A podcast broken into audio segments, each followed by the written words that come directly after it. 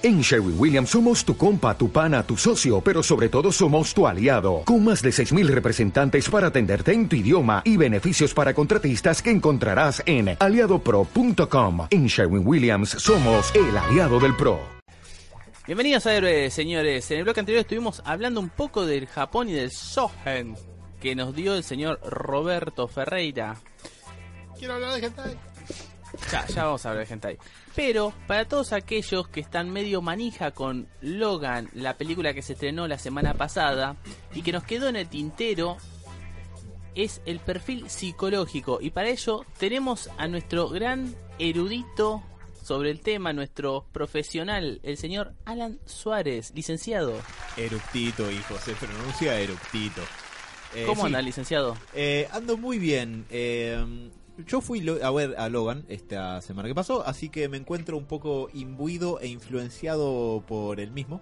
Eh, en realidad más que nada por la proyección de esta película me hizo pensar algunas cositas respecto de lo que traía hoy. Esta sección que vamos a encarar ahora se llama Los Archivos Arkham y es una sección en la que intentamos meternos en el valero, en término clínico, de los personajes de ficción que nos gustan, de, de figuras legendarias que tienen muchos años de publicación en varios medios encima, para ver si podemos pesquisar algo parecido a un perfil de personalidad o a qué les pasa en sus vidas, ya sean ficcionales o no. Yo creo que lo son, pero bueno, uno nunca sabe.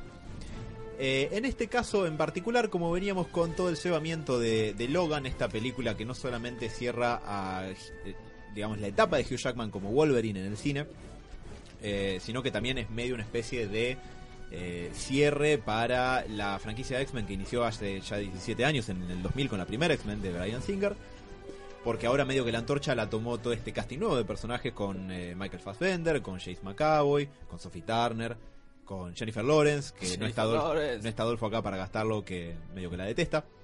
Pero eh, vos decís que sigue Jennifer Lawrence. Había dudas respecto de si sigue o no, porque a X-Men Apocalypse no ha habido tan bien, entonces ninguno estaba seguro de... Nadie confirmó nada, digamos, así que hay que ver mm. qué hacen.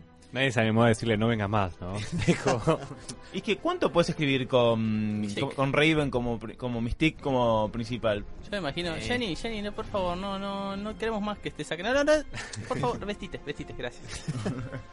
Eh, pero bueno, si hay una fuerza motora en la franquicia X-Men prácticamente desde su publicación, es un personaje llamado James Howlett, o como lo conoce la mayoría de la gente, como Logan o Wolverine. Wolverine, eh, voy a tomar algo de lo que decía el Robert recién de, los géneros shonen de anime. Wolverine viene a ser el rol de el Vegeta del grupo. ¿no? El Sasuke, el tipo amargo y malhumorado, con un pasado oscuro y atormentado, que lo hace ser el paria, el mala onda, todo ese tipo de cuestiones, pero que eh, en el fondo la verdad es que las cosas son, primero que no son tan así como se ven en la superficie, y segundo que son bastante más complejas. Y cuando digo complejas, me refiero a que para poder preparar esta humilde columna me tuve que adentrar en la vida ficcional de Wolverine y puedo decir con una mano en el corazón que fue un dolor en las bolas. Porque Wolverine llega en la ficción vividos alrededor de al día de hoy 130 y pico de años, más o menos. Y le pasaron muchas, muchas, muchas cosas antes de ser Wolverine. imagínate agarrar y poder sacar el perfil psicológico de una persona de 30 años. Claro, eso ya es complejo. Sumale 100. Pero hay algo muy interesante que me encontré con Wolverine, y es lo siguiente. Eh, Wolverine, antes de manifestar sus poderes mutantes, lo cual, para quien viva dentro de un tupper y no los conozca, son dos. Eh, son las garras retráctiles de hueso que le salen de, las manos, y el factor curativo, que vos le encajas un balazo y su cuerpo escupe la bala y a su vez se cicatriza instantáneamente. Recién cuando dijiste, hay algo que descubrí de Wolverine, pensé que ibas a decir, es grande. Y, te ibas a ir ahí. Solo quería decir que estuve leyendo y era grande, como Jeremías Springfield. Eh, pero lo interesante es que a Wolverine le pasan muchas cosas eh, de niño antes de que se manifiesten sus poderes mutantes. Y más allá de eso también, le pasan muchísimas cosas en años formativos de su vida antes de entrar al programa Arma X, que es donde le implantan el esqueleto de Adamantium. Y muy poquito tiempo después en una de los X-Men, que es por lo que todos lo conocemos. Eh, Marvel, cuando empezó a facturar a lo grande con este personaje, en gran medida, eh, parte del atractivo del mismo era mantener esta cuestión del pasado desconocido de Wolverine. Nadie sabía bien exactamente qué había pasado con él, de dónde venía, porque era como era, y él no lo recordaba, él estaba amnésico. Bueno, obviamente se fue arrojando más luz sobre esto y eh, tiene muchísima más ficción hay muchísimas más historias contadas sobre sus años de vida pre-Wolverine que post-Wolverine, aunque puede parecer un poco extraño porque Wolverine es medio como el Batman de Marvel, está en todos lados, aparece en todos los títulos. Pero bueno, como la personalidad de Wolverine no necesariamente su personalidad en sí es tan rica, me pareció más interesante encararlo quizás por el lado más biológico. Así que hoy vamos a hablar un poco de cerebros, chicos, más que de personalidades en general. Oh. Cerebros. Eh, sí, no del ratón que intenta conquistar el mundo, sino de cerebros en general. Obviamente, Oh. obviamente siempre para poder hablar de la parte neurológica y lo que eso implica, necesariamente tenemos que hablar de lo que le pasa a la persona que porta ese cerebro y la personalidad que se forma junto con él, ¿no es cierto? Cierto. Cierto. Bueno, Voy a decir que sí. Eh, lo que sabemos de Wolverine es que él nace como James Howlett en Canadá a fines del siglo XIX, en la última década, y es criado principalmente por un abuelo bastante violento, que lo trataba bastante mal, eh, no alcanza a conocer a su padre hasta cierto punto en el futuro, y eh, por otro lado, su madre había estado internada en un asilo psiquiátrico por haber perdido a su primer hijo. Ahora, esto puede parecer relativamente menor, pero me parece interesante mencionar cómo eran los asilos psiquiátricos de fines del siglo XIX. Porque si se ponen a investigar, los libros de psicología empiezan de la primera mitad, eh, perdón, de la primera década del siglo XX para acá. Entonces, ¿qué haces? ¿En qué textos se basaban esos psiquiátricos? ¿Con qué textos laburaban? Ahora tenemos investigaciones científicas. Y ahí, bueno, Explícame la lobotomía en el mil, en 1895. la lobotomía técnicamente se practicó hasta los 40. Oh my god. Sí. Oh my god. Eh, pero bueno, en- durante el siglo XIX, que es donde empiezan a ser incipientemente la psicología, lo que ocurría con estos lugares es que eran auspicios, eran hogares donde la sociedad. ¿Vieron esto que dice Foucault? Eh, eh, Foucault es un filósofo francés que de bastante contemporáneo, de fines, mitad de fines del siglo XX, que decía Hola, que señor francés. Sí, que decía que la sociedad crea instituciones para meter, albergar ahí y que no molestan a los que están por fuera de la norma. Tenemos la escuela para los niños, los asilos de ancianos para los ancianos, las cárceles para los reos y los Y héroes. psiquiátricos eh, héroes para los raros y virgos y los psiquiátricos para los entre comillas los locos. Bueno, eh, previo a esto los eh, lo que serían los asilos psiquiátricos de hoy eran hogares de auspicio donde se internaba a la gente que tenía estos problemas, porque estos problemas no los inventamos en el siglo XX, son de tinte histórico, o sea, siempre que acompañaban al ser humano, otras se le daban otras explicaciones que no tenían que ver con la salud. Y ocurre que el modelo que se utilizaba en esta época era el llamado modelo moral, o modelo de la educación moral. ¿Por qué? Porque como no había noción de salud en ese momento, ni noción de psiquis, ni noción de, de sintomatología, lo que se hacía era, eh, en estos hogares se internaba a la persona y se le asignaba una especie de cuidador o de... eh, ¿cómo? no, no sería un... Acompañante terapéutico. Ponele, pero... Un con tutor, tal vez sería la palabra. algo más por ese lado. Perro sí. calladillo. No, esos sí son ciegos. Ah, Pero la cuestión es que se supone que este tutor tenía que ser una persona recta que le mostrara los caminos correctos de cómo comportarse como un ciudadano a esta persona que estaba mambeada. Lo cual para algunas patologías de chiripa puede funcionar, para otras nunca en la puta vida va a pasar nada. Pero era el modelo con el que se manejaba en esa época. Hasta que la ciencia lentamente empezó a poder avanzar un poquito sobre eso. Bueno, la ciencia y otras cosas. La psicología no siempre es una ciencia. Esto cabe aclararlo. ¿No? La psicología. Eh... No, no siempre, no siempre es una ciencia. Si no, no sé si es psicología. Eh, bueno, No importa. está bien, es una discusión muy, muy interesante y mucho más amplia. Acaba de aclarar. Sebas, acá no solamente que es licenciado de psicología, sino que fuimos compañeros en la facultad, así que... Y Sí. pareja. No, Eh, no. no, di- no difames. De trabajo. de trabajos prácticos. Eh, pero bueno, lo que le ocurre al pequeño Logan es que empieza a tener una infancia bastante, bastante osca, digamos, en Canadá, eh, en esta época en la que estamos describiendo, fines del siglo XIX, con este abuelo que lo golpeaba y esta madre que lo trataba mal. Así todo, el pequeño James Howlett eh, logra, eh, digamos, tratar de entablar lazos, se enamora de una niña que estaba por ahí llamada Rose, eh, en esa misma propiedad, y a su vez rivaliza con un pibe bastante mala leche, llamado Dog, perro, a secas. Uf. Ya, ya es malo, que le digan perro es malo. La cuestión es El que... Mad Dog. Mad Dog Tanner. si todos pensamos en... ¿Puedo hacer una pregunta que la otra vez no, estábamos hablando con el Robert? Todas. ¿Cómo crece Wolverine ahí en esa época? Porque nosotros pensábamos eso, ¿crece igual que todos eh, los eh, seres humanos? ¿Va más lento o hasta una edad deja de crecer? Eh, porque eso es una... Va, siempre tuve la duda, esa duda. Bueno, gracias a los poderes de la conveniencia del guion, Eh, Wolverine, Gran poder. sí, el mejor de todos.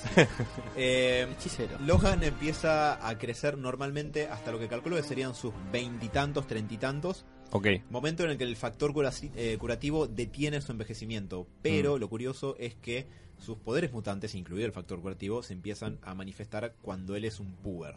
Ah, Entonces, técnicamente debería haber tardado mucho más en madurar hasta convertirse en un hombre adulto. Ah, Mm. como Scott que de repente a los 12, 13 años le empieza a flashear los ojos. Sí, lo cual debe haber sido un momento muy interesante de estar con él al lado. Sí. Che, eso que viene ahí es el 60. eh, qué, li- qué lindo sería.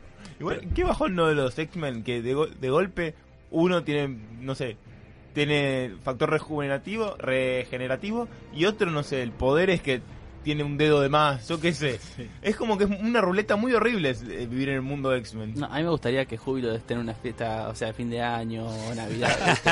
Te ahorras todos los, los fuegos artificiales, boludo. Dale, dale Mal. Jubel, haz lo tuyo. No, pero ya dale. Dale, dale, dale, que también es cabio, dale. No, pero se aceptan los perros. Haz lo tuyo, jubilo. Eh, bueno, por lo general los mutantes con poderes más chotos, no todos, pero muchos suelen estar del lado de Magneto, porque son los que están resentidos con la humanidad porque les tocó tener una fisonomía horrible u otras cosas. Déjate de joder, Júbilo está ahí. Sí, Júbilo está en una fiesta tecno repuesta de Pepa, tirando fuegos artificiales para todos lados. Pero bueno, eh, en- Fue la que hizo Cromay. No, no, no, no. no. Guille, no. Ah, perdón. Ah, no, pará, fue Diego. Diego, no. Saludos a Mati. Decí que vos sos el que pone los sonidos. Es verdad, sí, sí. Fue un sonido. no, fue un En este momento soy un sonido. Eh, pero bueno, la cuestión es que en esta, eh, en esta propiedad en la que Logan vivía con, con su abuelo, el pequeño Doc para fastidiarlo a, a Logan mata un perro con el que se había encariñado, se empieza a armar un quilombo terrible, se pelean eh, y termina muriendo uno de los, en el medio del fragor de la pelea, termina muriendo una de las personas que, que habitaban ahí en esa propiedad. Y Doc le echa la culpa a Logan. Estoy acelerando esta parte un poquito porque los detalles no son tan importantes. Lo que es importante es que en este momento ya Logan, a partir de que ya tiene una crianza bastante poco feliz, porque el tema de- del apego y los buenos tratos en las etapas formativas son muy importantes. Además, eh, yo este cómic lo leí hace bocha de tiempo, pero Logan es como que él tiene un intento de socializarse, digamos, Mm. por medio de Rose, como que el- de hecho el- uno de los capos, digamos, de, de esta estancia donde vive es como que lo trata bien a él y cae todo por esto, por esto que lo culpa, porque el abuelo le corta y le dice, no, no, vos sos un miserable y vos nunca vas a poder tener que ver con estos. Y ahí como, digamos, este primer intento que él tiene como de entrar en la sociedad, se corta en seco. Sí, y no solamente que se corta en seco por, em, por este evento, digamos que es un evento estresante bastante importante, y también vamos a señalar un segundo porque esto es relevante. Pero lo que ocurre es que eh, el abuelo Howlett, si bien eh, está bastante seguro de que Logan no tuvo la culpa de esto, le dice andate de acá porque se va a armar una cacería importante y tú tenés que ir. Y él se escapa con Rose. Ahora, vamos a tomar algo de todo esto que estuvimos diciendo hasta ahora para más o menos ir sacando algunas puntas de estos eventos que van a formar a Logan que conocemos como adulto a pesar de su amnesia, lo cual también es algo que vamos a cubrir. Logan, a pesar de una infancia aversiva, intenta socializar, intenta eh, contactar con el entorno, intenta formar lazos, intenta formar vínculos, hasta se enamora, algo que le pasa con mucha frecuencia y mucha facilidad en su vida adulta. Robert. No aprende nada, che. Pero eh, el mundo constantemente, en lugar de recompensarlo o de, digamos, permitir que esos intentos de socializar lleguen a buen puerto, lo que hace es castigarlo, es maltratarlo y es forzarlo a recluirse. Y esto empieza a convertirse, obviamente que tiene que ver con una cuestión narrativa, pero empieza a volverse una especie de patrón repetitivo en la vida de Logan desde este punto a su adultez. Ahora, lo que le dice el abuelo, Para. Sí. 130 años cagándola. Increíble. y que te y cagándote, o sea, que te caguen a vos. No, no, no. Encima, encima te puedes pegar un tiro en las bolas porque se van a regenerar. Y vas a recordar lo que se siente un tiro en las bolas. Eso es lo Es peor. Claro. Estaba pensando también desde el lado de la psicología que mm, él no tuvo ninguna figura de apego, digamos, en esta infancia. Eh, no sé si lo, lo ibas a decir, pero pensé que ibas a saltear la adolescencia y quería volver. No, No, te- no. Eh, nada, no tuvo ninguna figura de apego en la infancia, digamos, de, de ciertos estudios de psicología, digamos, eh, infantil. Eh, hablan de la importancia de esto, de tener una figura de apego, una figura a la que vos podés recurrir, digamos, eh, en tu crianza. Y dependiendo cómo es esta figura, eh, según diferentes teorías e investigaciones, vos te desarrollás de cierta manera. Él realmente, eh, las figuras que tuvo criándolo fueron figuras muy chotas, que, que lo trataron muy mal y forman un poco esta, esta personalidad desconfiada que él tiene, que se proyecta a futuro. Y de hecho también tiene que ver esta cuestión de cómo lo trata el, el abuelo Howlett, porque esto que le dice tipo vos, vos sos, sos un- no vales la pena, no, sos un buen pibe a pesar de todo, bla, bla, bla. Eh, esto también, gracias obviamente a la conveniencia narrativa, pero también se vuelve un patrón repetitivo en la vida de Wolverine de, de adulto. Y a pesar de eso, incluso a pesar de sus muchos problemas, y a pesar de cuando ya es Wolverine, eh, Logan logra formar eh, vínculos. A pesar de que técnicamente no debería, porque como señaló Sebas recién, la teoría del apego de la psicología social dice que la figura de apego es fundamental y que si no está buena, si la figura de apego no cumple el rol que tiene que cumplir cuando sos chico, muy probablemente eh, tengas mucha predisposición a convertirte en un solitario, porque la figura más esencial y más primordial que te tenía que invitar a acercarte al mundo y a interactuar con los demás, lo único que hizo es tratarte como el culo. Entonces vos lo que aprendés de chico es acercarme a los demás es aversivo. Toma- eh, tomando, lo último- tomando esto que estás, de que estás hablando, El hijo del Thanos. eh, es muy probable que haya visto al profesor Javier como un padre. Yo creo que es posible. eh, n- hay el tema que tienen los X-Men, eh, que ocurre un poco también con Batman, es que son personajes que tienen muchísima publicación encima. La diferencia es que de Batman yo he leído mucho más que de X-Men. Yo creo que es factible, a pesar que desgraciadamente, de acuerdo a qué escritor lo agarre, Xavier es una figura paterna copada o es un forro manipulador. Y Yo- esa inconsistencia es pueden barrar un poco el Yo resultado. creería que no por lo siguiente. Wolverine cuando conoce a Xavier es un tipo que debe tener cuántos años. Debe tener como... Wolverine Sí. ya tenía como 70 años. Por eso es más viejo que, que, que Xavier cuando lo conoce. Si lo hubiera conocido de joven, yo creo que sí. Pero Pero para, o sea, pregunta, o Sí. sea, él ya, tengamos en cuenta que tuvo una amnesia. O sea, esa amnesia desde el punto que la tuvo, que fue justamente desde que es un, eh, ¿cómo se llama? Eh, Weapon X, sí. hasta que conoce a Charles Javier, en el momento en el que él es, ¿cómo se llama? El arma X, ¿qué se podría tomar en su evolución madurativa? ¿Cómo se, o sea, ¿qué, qué tipo de qué tipo de persona podría representarse? ¿Una persona de 30 años, una persona de 50 o una persona de, de 20? Eh, me parece que es una amnesia más de tipo episódica, que lo que hace es no se acuerda cosas de, de su historia. Ah, pero sí así, sí, Pero o sea, la sí es una persona madura. Y la, la personalidad como que se mantiene y también mantendría, digamos, las cosas que sabe hacer. O sea que lo más probable yo creo es que... que a ver, tampoco puedes decir que es una persona de 70 años porque no tiene el cuerpo de 70 años. O sea, pen- pensarlo a él como, como persona es pensar algo totalmente diferente. Una persona que... eh, que es Wolverine necesariamente tiene una psiquis que es muy diferente que, que la que podemos pensar nosotros. Ver, ejemplo, yo no lo veo a Wolverine, a- o sea, eh, hablando con Charles Javier sobre el gol del Chango Cardenal. No, no, no, claramente. Eh, pero, pero sí la relación que mantendría es diferente. Es como, eh, Wolverine es otra cosa, no lo podemos pensar en, pat- en patrones urbanos normales. Un tipo que vio tanto tiempo necesariamente tiene la cabeza formada de otra, de otra manera. Pasa lo mismo con, Sería como un vampiro. Claro, claro. Es que realmente no podemos pensar cómo es alguien que vivió tanto tiempo. Me pasa lo mismo con los elfos, que viste que viven como 400 años en teoría. Y alguien que tiene 300 años de vida, y la vida la tiene que ver de una manera totalmente diferente. O sea, ya no te sorprenden las cosas. eh, no sé, no sé. De hecho, hay, investigaciones que muestran que la percepción del tiempo de eventos tanto pequeños como relativamente un poquito más grandes eh, varía mucho en la especie de acuerdo al tamaño. Eh, tiene que ver con, con todo, incluso por ejemplo con el tiempo de gestación. Los elefantes, que son enormes, tardan dos años en gestar sus crías. Son mucho más longevos también por eso. Eh, y por- o por eso los insectos pequeños tienen los reflejos que tienen, porque su percepción de pequeños eventos, como el manotazo que uno le va a encajar, ellos lo ven mucho más lento. Vos lo ves como cuando se acerca el 60 y de golpe Cíclope lo corta con los ojos, entonces también ves eso. Lo ves lentamente. No, pero bueno. Eh, la cuestión es que el paso del tiempo también es relevante a, a todo esto y no es un dato menor. Ni la percepción del tiempo, ni el hecho de que él sea tan viejo eh, y que pueda llegar a serlo también, ni los poderes mutantes y la carga genética de Wolverine y su anomalía, porque a fin de cuentas no deja de ser una anomalía, ninguna de esas cosas son irrelevantes. Lo que ocurre es que Wolverine tenía todas las fichas para ser un tipo bastante peor de lo que resultó ser.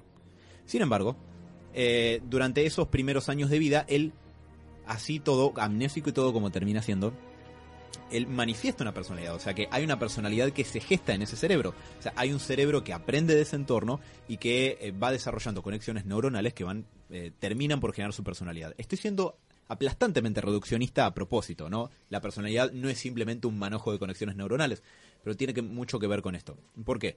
Logan se escapa, por cierto, ahí en ese escape donde, es donde se empiezan a manifestar sus poderes mutantes y uno dice, ah, saca las garras. No, los primeros poderes eh, mutantes que se manifiestan en Logan son los sentidos agudizados. Él como tiene esta cuestión eh, animalística dentro de su genética, empieza a poder oler frutas que están muy lejos, por ejemplo. Te iba, te iba a decir eso justamente. Estaba pensando ahora que él, como su en parte de su poder X, es esto que tiene sentidos de animal. Sí. Y se maneja, se mueve muy como animal.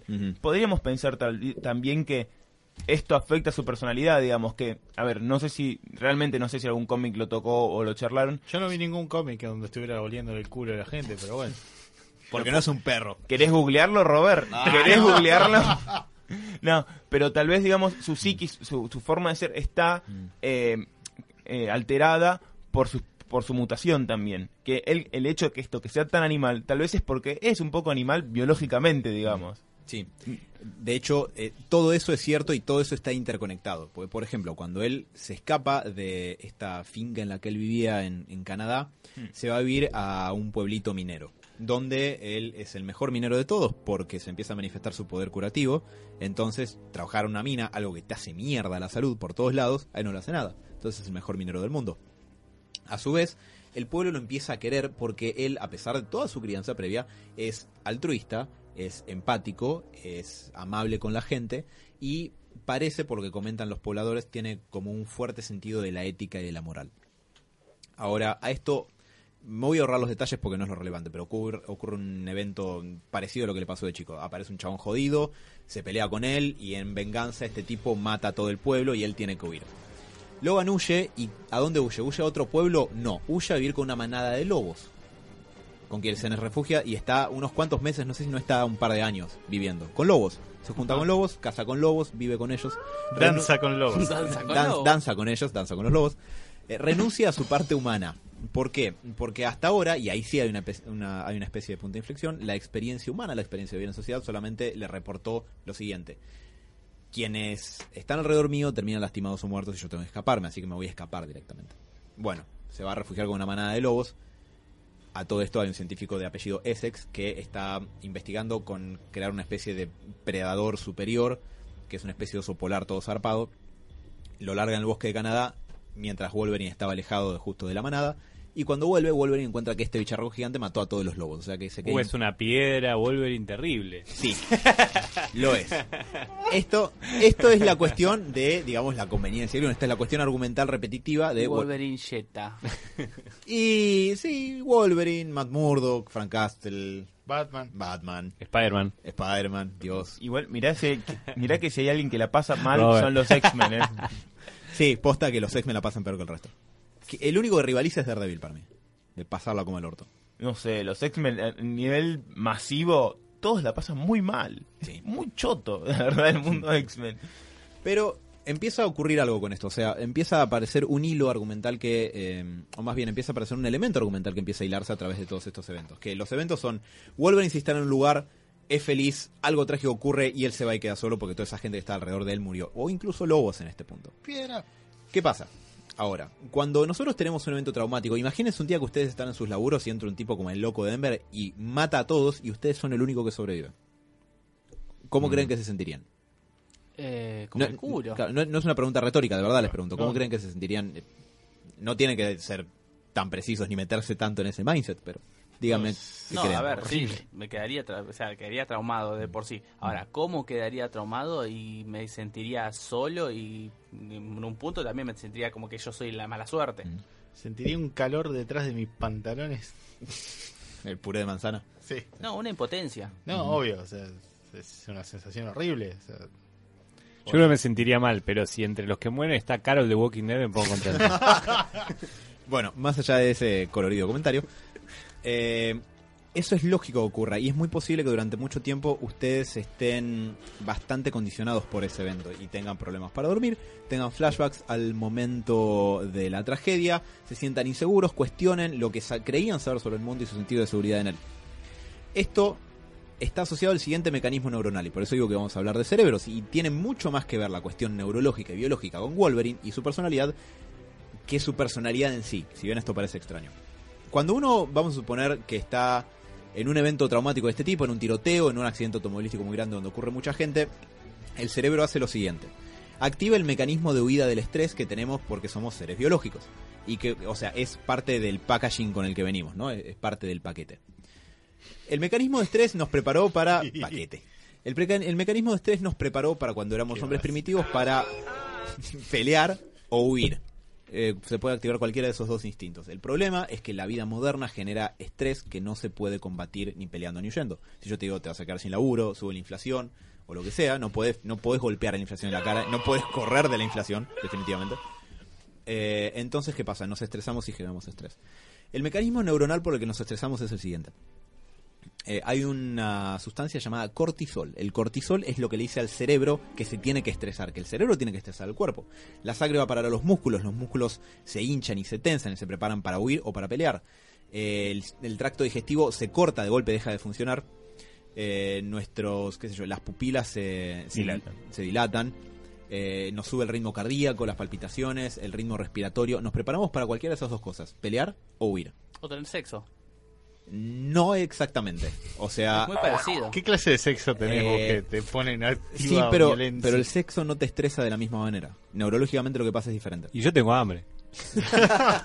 De hecho, de hecho la sangre como se te va a los, a los órganos para luchar, huir, los brazos y las piernas, no creo que tu amiguito funcione mucho en ese momento. Ah, buen punto. Por eso, cuando estás estresado, Cuá, cuá, Ah. cuá. ¿Ven? De hecho- Ahí tienen una nueva Todo excusa. tiene sentido. De hecho, si te afanan y después te encarpás, te, me quito el sombrero, porque quiere decir que sos una especie de ninfómano. o, o desarrollaste una, o desarrollaste una parafilia muy, muy interesante. Jesus, no. La cuestión es que esto es en situaciones relativamente normales. Ahora, cuando ocurre un evento muy trágico, la cantidad de cortisol que se genera es zarpada. El cortisol, imagínense como la mochila del inodoro. Llega un punto donde el cerebro generó tanto que alcanza un tope, es como si llenaras una pileta, que cuando llega un tope el cerebro dice, hasta acá, basta de cortisol y deja de generarlo. Pero en un evento traumático las cantidades de cortisol son gigantescas, son muchas, son muy importantes, entonces por eso el sistema de cortisol no corta. Puede pasar con eventos traumáticos o de forma cronificada puede pasar con el estrés crónico, cuando vos estás nervioso todo el tiempo. El cortisol nunca deja de fluir. ¿Qué es lo que tiene el cortisol? ¿Qué es lo que tiene Wolverine? Bueno, a eso vamos. El cortisol lo que tiene es que en exceso, además de perjudicar tu salud, porque te mantiene ansioso todo el tiempo, lo que hace es empezar lentamente a dañar tu cerebro. Eh, hoy te pregunté por WhatsApp, Seba, la región del cerebro era El hipocampo. el hipocampo que está encargado... No, no ese. No Ah. el caballito de mar, sino una región que está en, en el tallo cerebral. Horsey. No, el hipocampo es más Sí, por acá. perdón, estaba pensando en la hipófisis. Sí. Eh, somos psicólogos, no neurólogos, sepa comprenderlo. Eh, De hecho, si decían eso, nosotros decíamos sí. Sí, claro, claro. que está en la axila. eh, pero Vos me decís hipotermo. Yo, sí, dale. esta región está encargada de generar memorias. Las memorias, eh, el tipo de memorias que tenemos son varias, no existe una sola. Y ahora podemos hablar de eso. Pero ocurre lo siguiente: esa parte del cerebro está encargada de generar recuerdos. Entonces, ¿qué pasa si un tipo que tiene factor curativo, cuando sufre eventos traumáticos, activa su factor curativo? Esos eventos no se graban tanto en el cerebro. Esos eventos pierden peso y no lo va a experimentar como cualquier otra persona, como cualquiera de nosotros, que va a quedar mucho más prendido a ese recuerdo traumático y va a tener que hacer un gran esfuerzo para poder superarlo. A Wolverine no le pasa eso. A, Wolverine lo que le pasa es que se empieza a ver, en- por lo menos así lo escribieron, en estas historias en las que él presencia grandes pérdidas y grandes muertes de lo único a lo que se apega, problemas con lo que, eh, perdón, cuestión con la que él ya debería tener problemas desde el vamos, cuando sufre estas pérdidas se activa el factor curativo y el factor curativo, si bien no lo vuelve amnésico, sí aminora o desgasta el, el impacto y la impronta del recuerdo en su psiquismo. Entonces el cerebro de Wolverine, gracias al factor curativo, está más a salvo de que el recuerdo traumático lo traume. Mirá, Ah, ah, Así que por- esto tiene, tiene una explicación científica. no Bien, eh, entonces no entiendo por qué Logan, o sea, en el de Old Man Logan, está tan traumado. Podríamos decir que porque es más viejo. Y ya capaz que ya estaba lo bastante viejo para que su factor curativo no funcione así. Pero no quiere decir que no recuerde cosas, sino los eventos traumáticos suavizan el impacto del trauma para Wolverine, pero no lo borran. Lo que borró su memoria es algo que no tiene que ver con algo natural, fue inducido. ¿Y eso aplica también para recuerdos bonitos, por así decirlo? No debería, porque el factor curativo debería activarse frente a situaciones aversivas, ¿no? Como si vos le cortás el brazo, el brazo se le cura. Pero si su cerebro empieza a desregularse por el estrés, ahí el factor curativo aparentemente también se activa y lo, lo evita eso. Le, o, esencialmente Wolverine no tiene estrés postraumático nunca, después de todas las cosas horribles que le pasan, porque para que se den una idea, estuvo en, creo que en las dos guerras mundiales. Por ejemplo, vio Y la, morir- guerra, y la guerra civil. la guerra civil norteamericana, también vio morir a casi todas las personas que le importaron antes de entrar a los X-Men. Eh, pero bueno, él no tiene estrés postraumático y sigue funcionando en gran medida gracias a que el factor curativo también funciona en su cerebro. Yo no sé si los escritores que incluyeron esto lo hicieron de pedo o investigaron, No creo. pero resulta y tiene, desde un punto de vista neurológico, tiene perfecto sentido. Por un agregado más. Vieron que les comenté que Wolverine se va a vivir con lobos después de esta gran pérdida que tiene, ¿no? Sí. Todavía estamos principios del siglo XX, debe ser pre-Primera Guerra Mundial. Eh, la cuestión es que esta mina Rose que se escapa con él y a su vez, bueno, la trama eh, señala que cada vez que cada vez que Wolverine se encuentra con estos eventos horribles y traumáticos, se vuelve un poquito más feral. Feral viene de fiera, ¿no? Como de más animal, más salvaje y menos humano. Lo cual, ¿qué quiere decir? Quiere decir que cuando se activa el factor curativo, eh, curativo, algo en su cerebro se borronea un poquito. ¿Por qué? A mí se me ocurrió plantear la siguiente pregunta y voy a aprovechar que está Sebas acá presente, a pesar de que ahora está viendo Poringa en el teléfono. Eh, ¿No habría muchas dificultades de poder grabar recuerdos en un cerebro que tiene el factor curativo? ¿No sería bastante difícil que ese cerebro pueda aprender e incorporar cosas? Eh, mm, no, no creo, creo que no, porque en realidad ese factor curativo cura. eh, Sí, el factor curativo va de acuerdo a la conveniencia del guion. Claro, sí. me parece que en principio no. Eh, por el tema de la, de la, la plasticidad neu- neuronal no es que daña el cerebro. A ver, depende de cómo lo escribas. Si vos decís que el factor curativo mantiene como el estado previo del cerebro, podrías pensar que sí, que podría haber algún problema para generar eh, memorias. Pero si el factor curativo, digamos, solamente regenera lo lastimado, yo creería que no. Otro punto para mí en Wolverine es que está expuesto todo el tiempo a mucho dolor.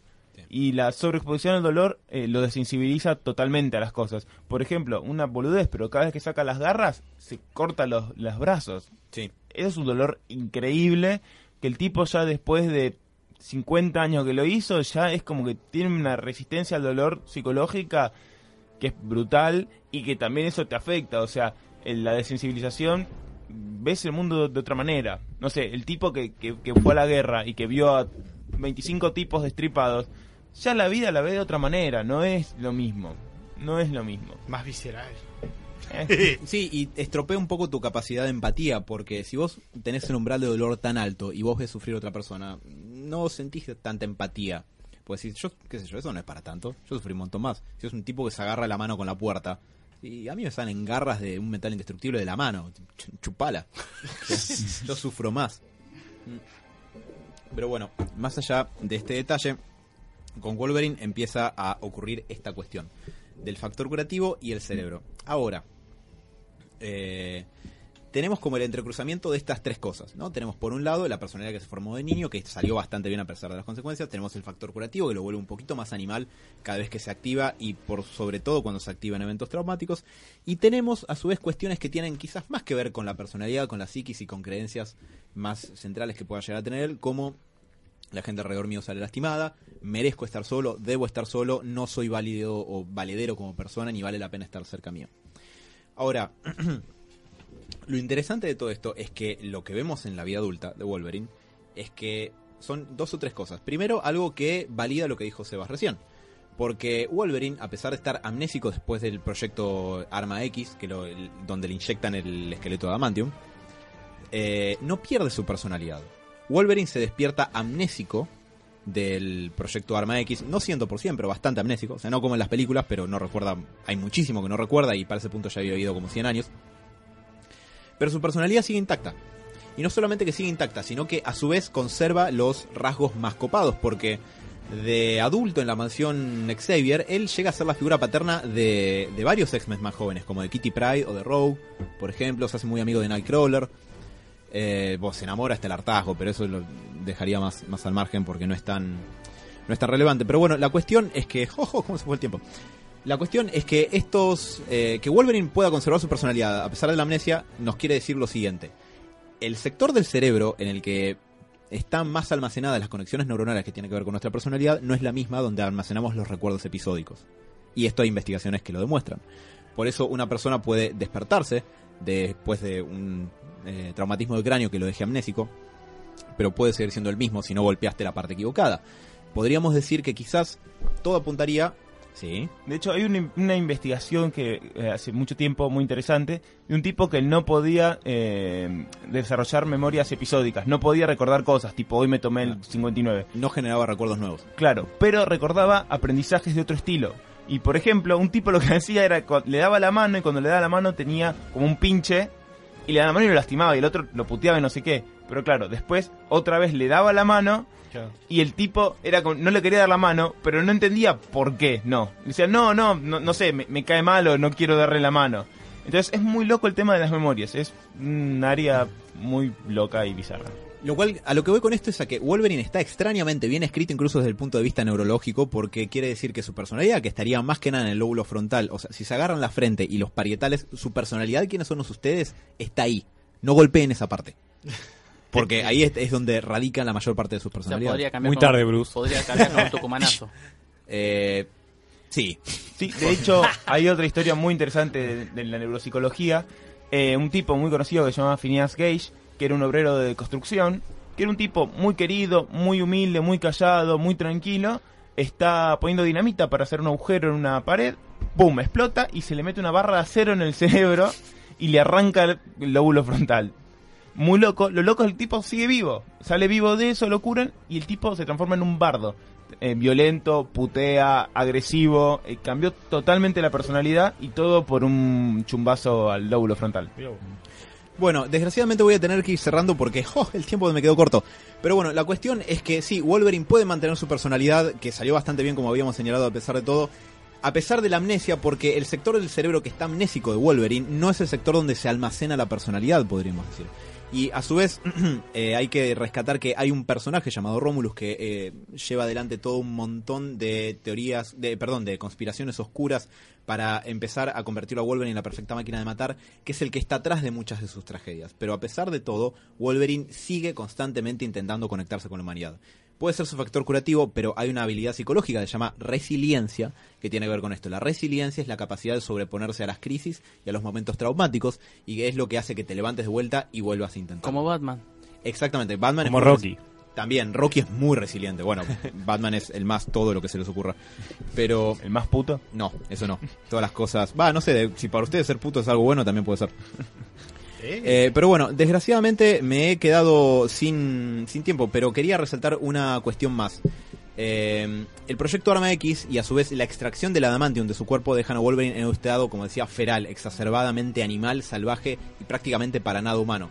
Es porque justamente el estrés gigantesco, o sea, mayor cantidad de estrés, más animal se vuelve Wolverine. O sea, lo cual quiere decir que el factor curativo, al estar más activado, lo aleja más de la humanidad, porque es como que suaviza o borronea los rasgos en su cerebro que lo volvieron más humano, los aprendizajes que lo volvieron más humano. Así a pesar de todo, Wolverine es resiliente, le da para adelante, termina siendo líder de los X-Men, figura paterna de muchos, am- muy amigo de otros varios, a pesar de tener todo en contra para eso. ¿Podemos Pero- decir que Wolverine solamente quiere amor? No. Muy bien, señores. Espero que les haya gustado. Esperemos que sean eh, como Wolverine. Seamos todos como Wolverine.